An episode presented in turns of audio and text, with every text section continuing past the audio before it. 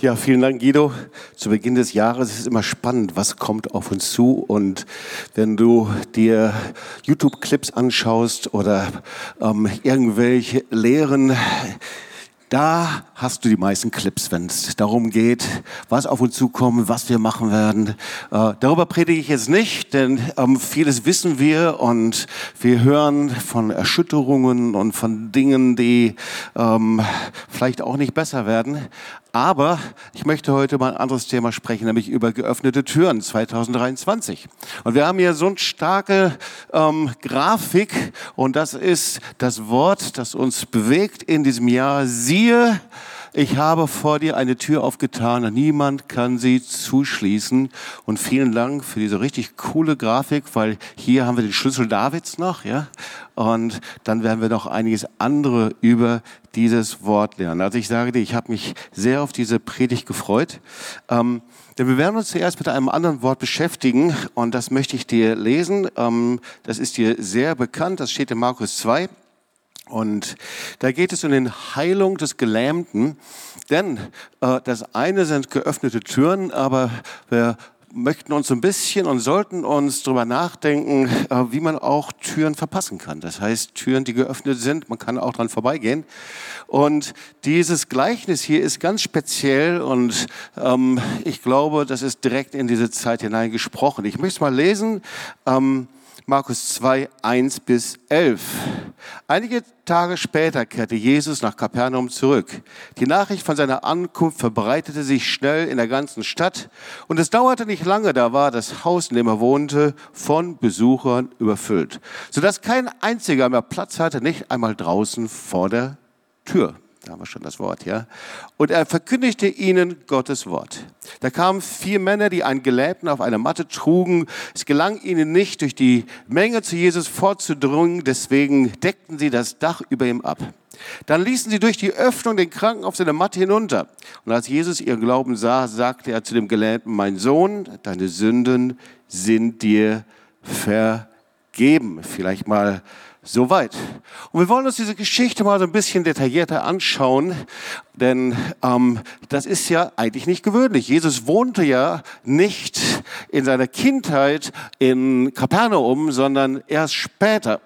So, äh, er lebte, so lesen wir, in dem Haus von Simon Petrus.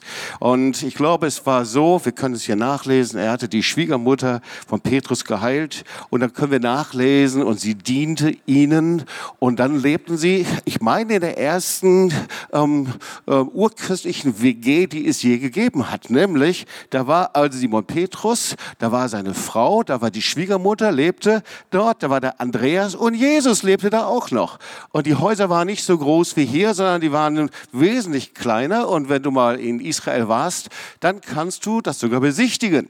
Ähm, 1986 waren Charlotte und ich zum ersten Mal in Israel und da war das noch nicht so zugebaut. Ein Kennzeichen, wenn es ganz wichtige Gebäude gibt, äh, ist, dass daraus äh, so ein, darüber so im zweiten, dritten Jahrhundert eine Kirche gebaut worden ist, im Achteck, in einer Art Oktagon. Pardon. Und das ist ein Kennzeichen, dass das ein ganz wichtiger Ort war.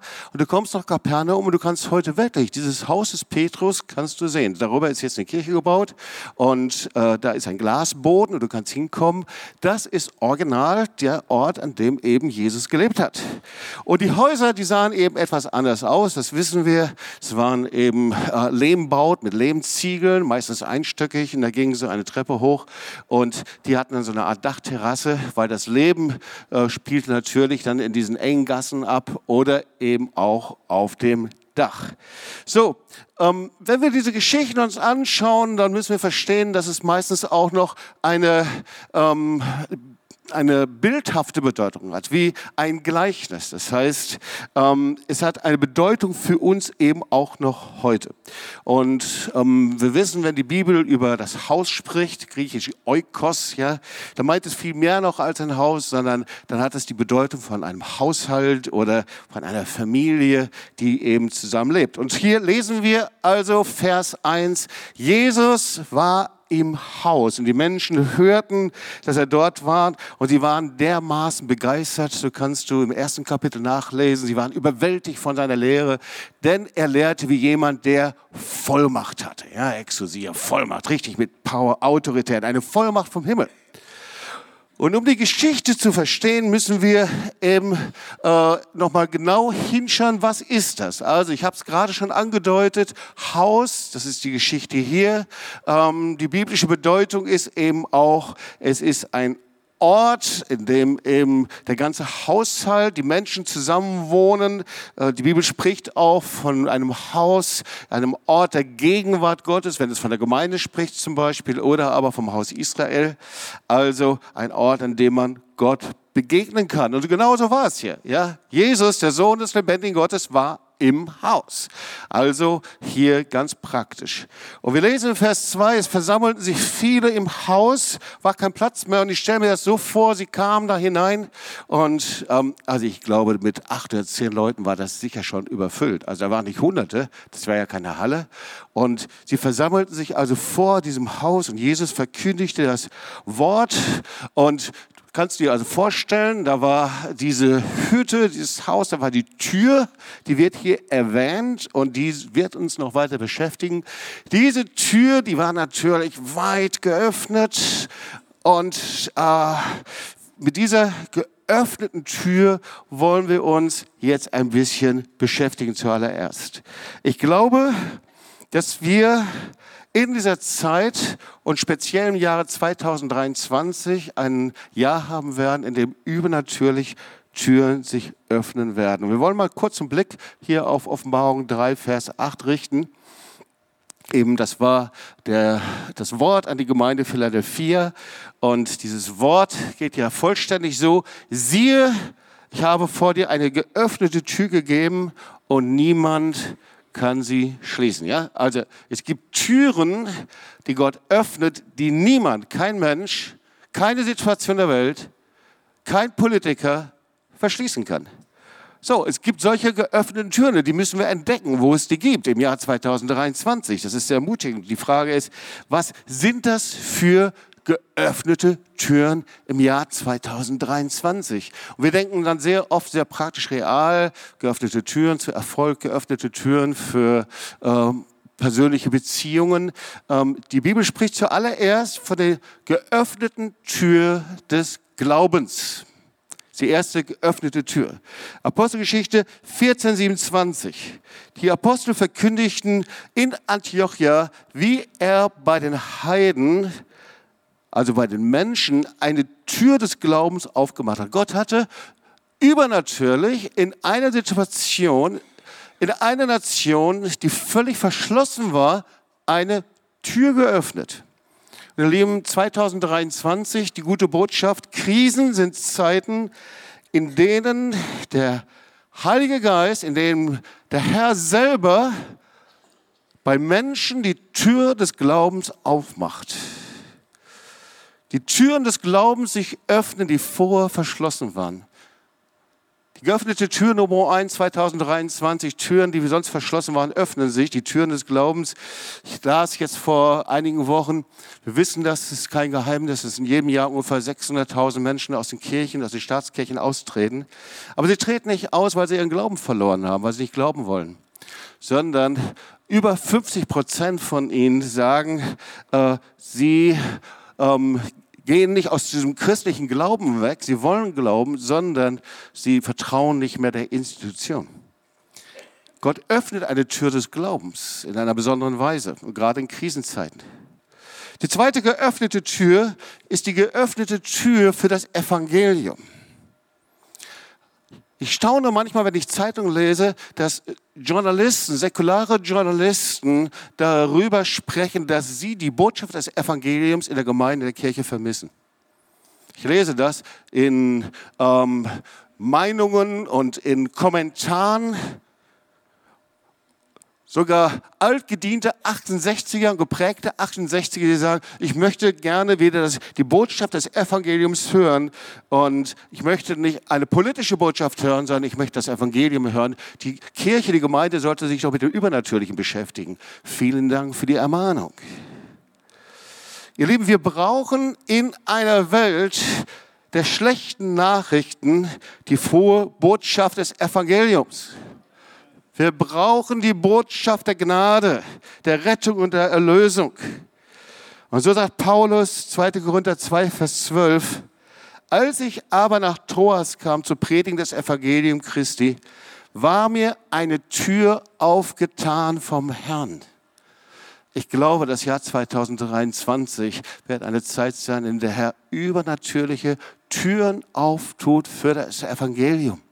Und ich sehe das auch schon und höre das. So, ich telefonierte vor einigen Tagen mit Ruben Gutknecht, der unser internationaler Direktor ist von, der, äh, von unseren sozialen Diensten Los Transformadores in Lateinamerika. Er sagte, schau mal, was gerade passiert. Die, alle evangelikalen Pastoren haben bei uns in Lima einen Anruf bekommen, weil die Situation der Polizei ist so verzweifelt. Und sie haben uns eingeladen zur Polizei, um dort das Evangelium zu predigen. Und dann hörte ich von unseren Freunden, darüber haben wir schon gesprochen, in Weißrussland, in dieser schwierigen Situation, dass sie angefragt worden sind, haben gesagt, die Situation bei uns in Gefängnissen ist so schwierig. Bitte kommt, ihr bekommt die Genehmigung, im Gefängnis das Evangelium zu predigen. Kommt bitte regelmäßig. Und die Menschen bekehren sich und gründen Zellgruppen und Bibelgruppen gerade. Ihr Lieben, ich glaube, der Herr möchte manchmal unsere Vorstellungen etwas erweitern. Zeiten der Krisen sind Zeiten, in der der Herr die Türen des Evangeliums öffnet ob das bei gesellschaftlichen Gruppen ist, ob das äh, in, in, der Kultur ist oder wo auch immer, in dem eben der Hunger und der Bedarf ist, gesagt, wir können die Dinge nicht mehr mit Geld lösen, wir können die Dinge nicht mehr mit Politik lösen, sondern wir brauchen etwas anderes. Wir brauchen die frohe Botschaft des Evangeliums in den Schulen, wir brauchen sie in den Gesamtschulen, wir brauchen sie überall dort, weil diese Botschaft bringt Menschen Frieden und das ist der Friede Gottes, der höher ist als alle Vernunft. Halleluja. So, lass uns erwarten, dass der Herr ungewöhnliche Türen für das Evangelium öffnet. Und dann eine weitere geöffnete Tür lesen wir 1. Korinther 16, 9, da sagt Paulus, denn mir ist eine große Tür aufgetan zu reichem Wirken, die geöffnete Tür zu reichem Wirken. Die etwas altertümlichen Worte ist zu den großen Möglichkeiten Gottes. So übersetzt Hoffnung für alle. Eine geöffnete Tür für Möglichkeiten, die wir sonst nicht hatten. Und wenn du mal vergleichst mit anderen Ländern, Nationen, wo anders hinkommst, ihr Leben, wir haben wunderbare Möglichkeiten. Freiheit, oder man kann es auch anders ausdrücken, mit einem großen Handlungsspielraum, der heute möglich ist. Das ist die geöffnete Tür zu Gottes reichem Wirken. Und dann sehen wir noch eine andere geöffnete Tür. Und so kommen wir jetzt wieder zurück zu unserem Text. Die geöffnete Tür in der Stunde globaler Krisen. Weil darum geht es in Offenbarung 3, 1 bis 11. Wir wollen das auch noch mal uns kurz anschauen. Ich möchte mal den Text zusammen im Zusammenhang lesen. Das ist die Botschaft an die Gemeinde in Philadelphia. Das ist die Botschaft ab Vers 7, die Botschaft dessen, der heilig und wahrhaftig ist und der den Schlüssel Davids hat. Ja, dieses Wort, siehe, ich habe eine Tür geöffnet, die niemand zuschließen kann, die hat so eine Voraussetzung die Voraussetzung, es gibt einen Schlüssel, nur einen Schlüssel, der passt, diese Tür aufzuschließen. Das ist der Schlüssel Davids. Das heißt, unsere Haltung zu Israel, unsere Haltung zum jüdischen Volk, unsere Haltung, wie wir eben mit der Erwählung des Volkes Gottes umgehen, hat etwas mit diesem Schlüssel und dieser geöffneten Tür zu tun. Und dann steht er weiter, sieh, ich habe dir eine Tür aufgetan, und niemand kann sie zuschließen. Da steht dann weiter, weil du mein Wort von der Geduld bewahrt hast. Und ich musste längere Zeit darüber nachdenken und ich musste gestehen, ich hatte das nie so richtig verstanden. Naja, Geduld, ja klar, wir wissen, was Geduld ist, aber die Übersetzung ist eigentlich anders. Da steht, weil du mein Wort von der Beharrlichkeit dass du standhaft bist. Dieses Wort, dass du standhaft, dass du nicht aufgeben sollst, weil du daran festgehalten hast. Und das Wort Gottes in Zeit von globalen Krisen ist, halte fest. Sei beharrlich, gib nicht auf, gehör nicht zu denen, die so schnell ihre Putteln und ihre Sachen hinwerfen. Gehör nicht zu denen, die anfangen und aufhören, weil das ist das, was der Geist dieser Zeit uns gerade sagt. Du fängst irgendwo einen Job an, es gelingt nicht, dann kündigst du wieder. Du gehst die ersten drei Schritte, versuchst irgendwas in der Ausbildung, funktioniert nicht und dann versuchst du was anderes. Du gehst in die Gemeinde, dir gefallen einige Dinge nicht, du gehst in die andere. Die Halbwertzeit unserer Ausdauer ist sehr, sehr gering und das Wort Gottes das ist ein Zeichen dieser Zeit. Weil eigentlich geht es um etwas ganz anderes. Es geht darum, dass hier, und hier die Bibel spricht von der Stunde der Versuchung, so ein altes Wort. Eigentlich ist die Zeit der Krise, der Anfechtung, der Probe. Und hier steht, diese Zeit wird über den ganzen Weltkreis kommen. Es wird Menschen versucht, anderes Wort, sie werden attackiert, angegriffen, gelähmt werden, die auf Erden wohnen. Und er sagte das Wort Gottes, hey, ich möchte dir geöffnete Türen geben, aber halte fest. Das, was ich dir gegeben habe, sei standhaft, beharrlich. Und dann werde ich dir zeigen, was diese geöffneten Türen in dieser Zeit sind. Ihr Lieben, das war so ein bisschen ein Vorlauf, dass wir zurückkommen zu unserer Geschichte, zu dem Gleichnis von der Heilung des Gelähmten. Also nochmal, das war in Kapernaum. Das zweite, es war im Haus des Petrus, sie lebten dort zusammen. Wir sehen, Jesus ist in dem Haus. Wir sehen auch, die Tür ist geöffnet. Herrlich. Jede Voraussetzung erfüllt. Aber leider vor dieser geöffneten Tür da stehen Menschen. Die Tür ist blockiert. Wir lesen in Vers 4, sie konnten wegen der Menschenmenge nicht hineinkommen. Deswegen müssen wir uns mal kurz die Menschenmenge anschauen. Menschenmenge. Die Menschen sind im Haus, sie stehen vor der Tür. Und es wird nirgendwo berichtet, dass einer von ihnen geheilt wird. Kein einziger von ihnen wird erwähnt. Wir hören von keinem Wunder an dieser Menschenmenge. Das Einzige, was wir von ihnen hören, ist, sie stehen vor der Tür und sie blockieren die Tür. Und ich kann dir sagen, warum das so war. Weil sie waren ohne Ziel. Sie waren überwältigt von der Predigt, sie waren begeistert, so lesen wir, aber sie hatten kein Ziel. Schau mal, geöffnete Türen bewirken gar nichts, wenn du kein Ziel hast. Oder noch mehr, geöffnete Türen werden von Menschen blockiert, die kein Ziel haben. Das heißt, wenn du kein Ziel hast in diesem Jahr, dann kannst du sogar zu den Menschen gehören, die die geöffnete Türen für andere blockieren können, zustellen können. Ich hörte einen Satz, du kannst der Kapitän des größten Schiffes sein. Ohne Ziel ist das größte Schiff, das modernste Schiff ohne Sinn und es wird im Sturm untergehen. Und du kannst einsetzen, du kannst der Chef eines großen Betriebes sein. Wenn du kein Ziel mehr hast, dann wird dein Geschäft solvent gehen.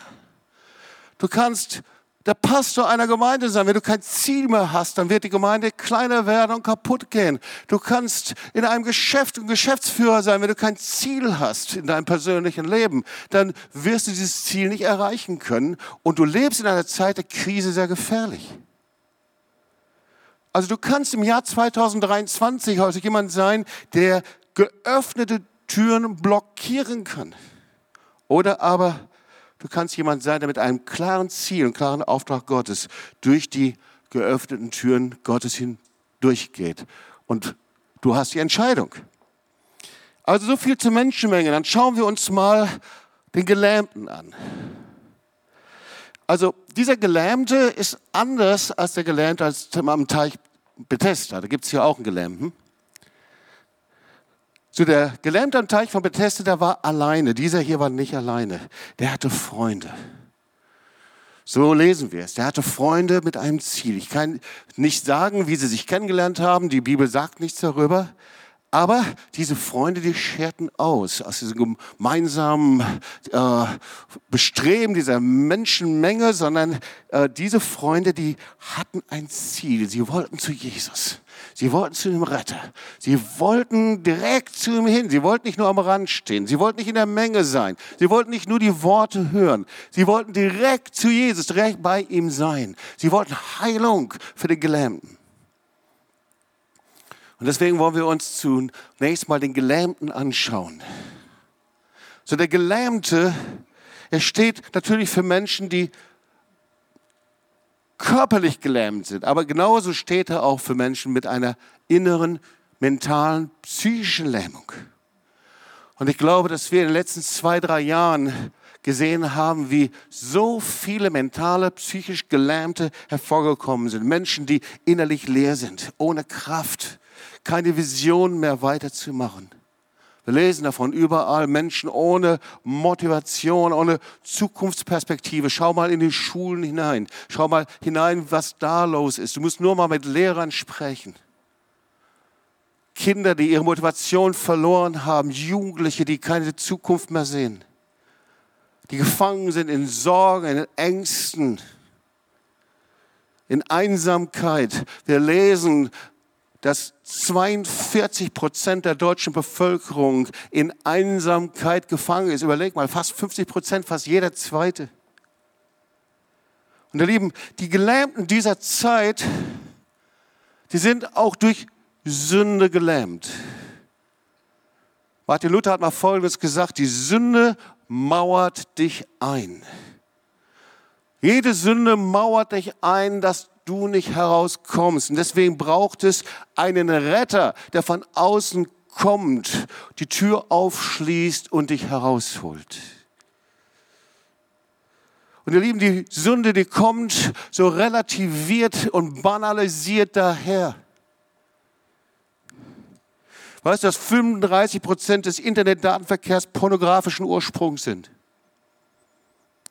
Weißt du, dass 43 Prozent aller Internet-User sich pornografische Seiten anschauen und davon ein Viertel Frauen. Weißt du, dass 38 Prozent von allen, die in einer Ehe leben, 38 Prozent der Frauen in einem Seitensprung die Ehe gebrochen haben? Weißt du, dass es bei Männern 42 Prozent sind von aller Ehepaare, dass sie durch einen Seitensprung die Ehe gebrochen haben? Ihr Lieben, die Gelähmten dieser Zeit sind durch Sünde paralysiert, sie sind gelähmt. Sünde lähmt, mauert dich ein. Und die Gelähmten dieser Zeit sind genauso auch durch Unglaube gelähmt. Unglaube ist ein altes Wort. Ich sage ein anderes Wort. Durch fehlendes Vertrauen. Das ist Unglaube. Fehlendes Vertrauen in Gott und fehlendes Vertrauen aneinander. Und das ist ja auch keine Frage. Wir sind in einer Zeit, in der Menschen sich abgekehrt haben, auch in Kirchen, in Gemeinden, sie nur noch einen fromm religiösen Lebensstil leben, aber ihr Herz nicht mehr in einer lebendigen Beziehung steht zu Gott. Unglaube blockiert und legt dich lahm. Und die Gelähmten dieser Zeit sind durch Enttäuschung blockiert.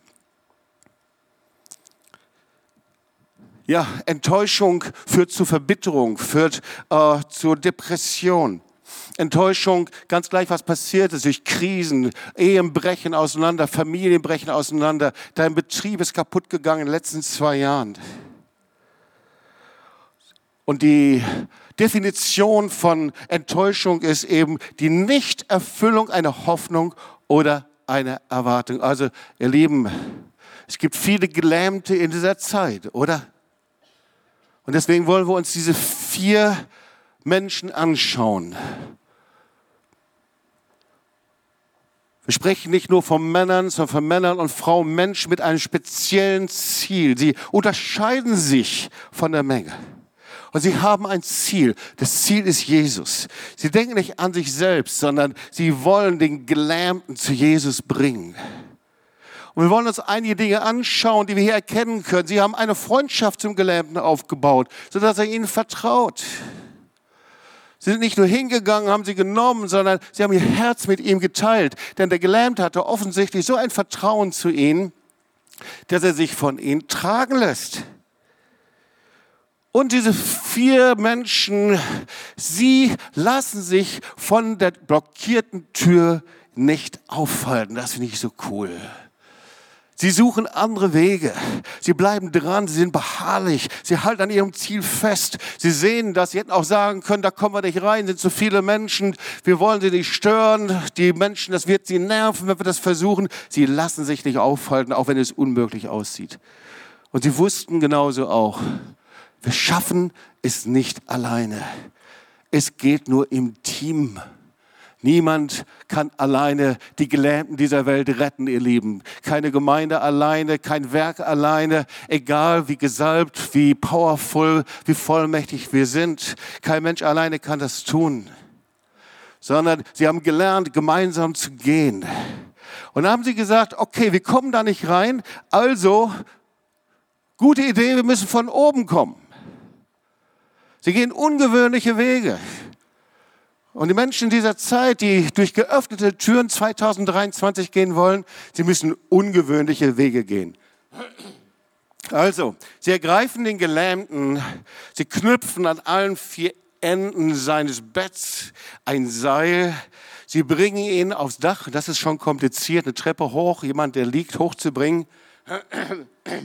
Entschuldigung, sie kümmern sich nicht um die Neinsager, und das ist ein Kennzeichen, wenn du durch offene Türen gehen möchtest. Sie kümmern sich nicht darum, um die Leute, die sagen, das ist unmöglich. Sie kümmern sich nicht um die Besserwisser. Sie kümmern sich nicht um die Moralisten, die sagen, hey, wir waren doch zuerst da. Sie kümmern sich nicht um die religiösen Egoisten, die sagten, wir kommen doch dran und die Gelähmten dieser Welt nicht sehen, sondern die selber einfach ihr Heilungsziel haben. Sie haben ein Ziel. Und schau mal, wenn die Tür blockiert ist, dann öffne eine neue Tür. Und so, das haben sie gesagt, die Tür ist blockiert. Also öffne ich eine neue Tür, eine Tür, die ungewöhnlich ist. Und so gehen sie aufs Dach und die griechische Bedeutung des Wortes ist nicht nur, sie, ähm, sie hauten da ein Loch hinein, sondern sie deckten das Dach Schicht um Schicht ab. So war das eben, ja, beim Lehmdach. Und ich kann mir vorstellen, dass die da unten, die waren, ja, Jesus äh, predigte und die Leute waren da im Raum und äh, dann irgendwann rieselt es von oben runter, etwas Ton, etwas Kalk, bisschen Stroh. Alle schauen nach oben alle denken so, jetzt kommt aber die Gardinenpredigt Jesu. Das passt doch überhaupt gar nicht in unser Konzept. Es passt nicht in das Programm. Du darfst doch Jesus nicht unterbrechen und all diese Dinge, die uns dann so einfallen. Aber bei Jesus war es ganz anders. Ja, sie schauen, äh, ich kann mir vorstellen, nachdem dieses Dach ist, das Loch muss ja schon ziemlich groß sein, gell? also mindestens ein 70 lang und, äh, weiß nicht, 60, 70 Zentimeter breit. Also es war schon ein richtiges Loch da drin. Ja? Und sie lassen ihn langsam herab, müssen ihn gleichmäßig herablassen. Und dann steht da, aber Jesus sah ihren Glauben. Jesus sah ihren Glauben. Jetzt habe ich eine Botschaft für dich. Glauben kann man sehen. Yes, Glauben kann man sehen. Glaube wird sichtbar durch das, was du tust. Glaube ist nicht nur, dass du irgendwo sitzt und etwas für richtig hältst, sondern Glaube bringt dich in Bewegung. Und hier sehen wir ein Beispiel für stellvertretenden Glauben dieser vier Menschen. Und da steht, als Jesus ihren Glauben sah, was war ihr Glauben? Sie hatten ein Ziel. Sie dienten den Gelähmten. Sie ließen sich von blockierten Türen nicht abhalten. Sie arbeiten zusammen. Jesus sah ihren Glauben. Und dieser Glaube öffnete die Tür zum Wunder Gottes. Ihr Lieben, das war damals so und das ist heute immer noch so. Dieser Glaube öffnet die Tür zu dem übernatürlichen Eingreifen Gottes 2023. Und er spricht, Vers 5, zu dem gelähmten Sohn, deine Sünden sind dir vergeben. Und ihr Lieben, wir kommen zum wichtigsten Schlüssel. Hier liegt der Schlüssel für 2023, für die Gelähmten dieser Zeit. Bereite dich vor, du wirst hier etwas ganz entscheidend Wichtiges hören. Du kannst ein Handy nehmen, du kannst das Wort gleich, gleich mitschreiben. Der Schlüssel für das Jahr 2023, für die Gelähmten dieser Zeit, die durch Corona oder durch Entmutigung, durch Sorge, durch Angst, Einsamkeit, Unglaube gelähmt sind, durch Krisen, Anfechtungen, Erschütterungen, egal wie Menschen gelähmt sind. Das Wunder der Heilung und Wiederherstellung geschieht nur durch das Wunder der Vergebung. Es geschieht nur durch Vergebung. Deswegen brachten die Gelähmten, brachten sie diesen Gelähmten zu Jesus. Du kannst Arzt sein, du kannst Psychotherapeut sein, du kannst Geschäftsmann sein, du kannst Wissenschaftler sein, du kannst Student sein, du kannst Handwerker sein, du kannst was auch immer du bist. Es gibt immer nur einen Weg zur Heilung und Wiederherstellung.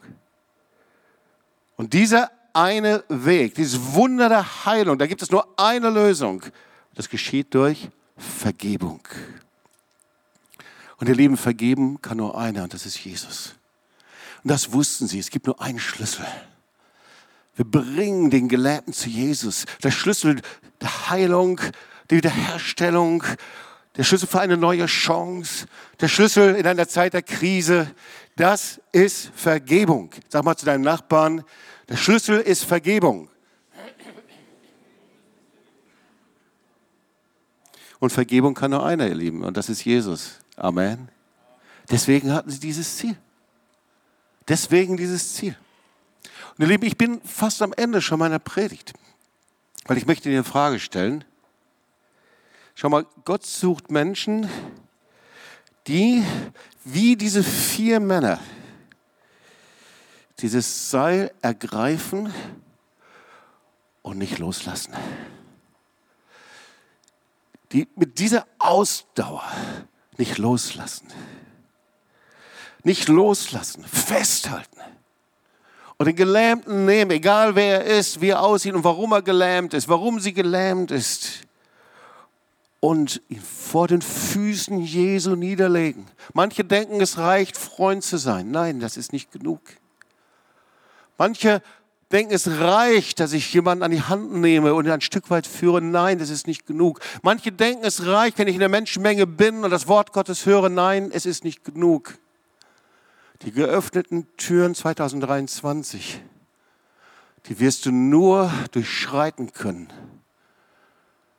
wenn du ein Ziel hast, wenn du bereit bist, wenn sie blockiert bist, neue Wege zu gehen.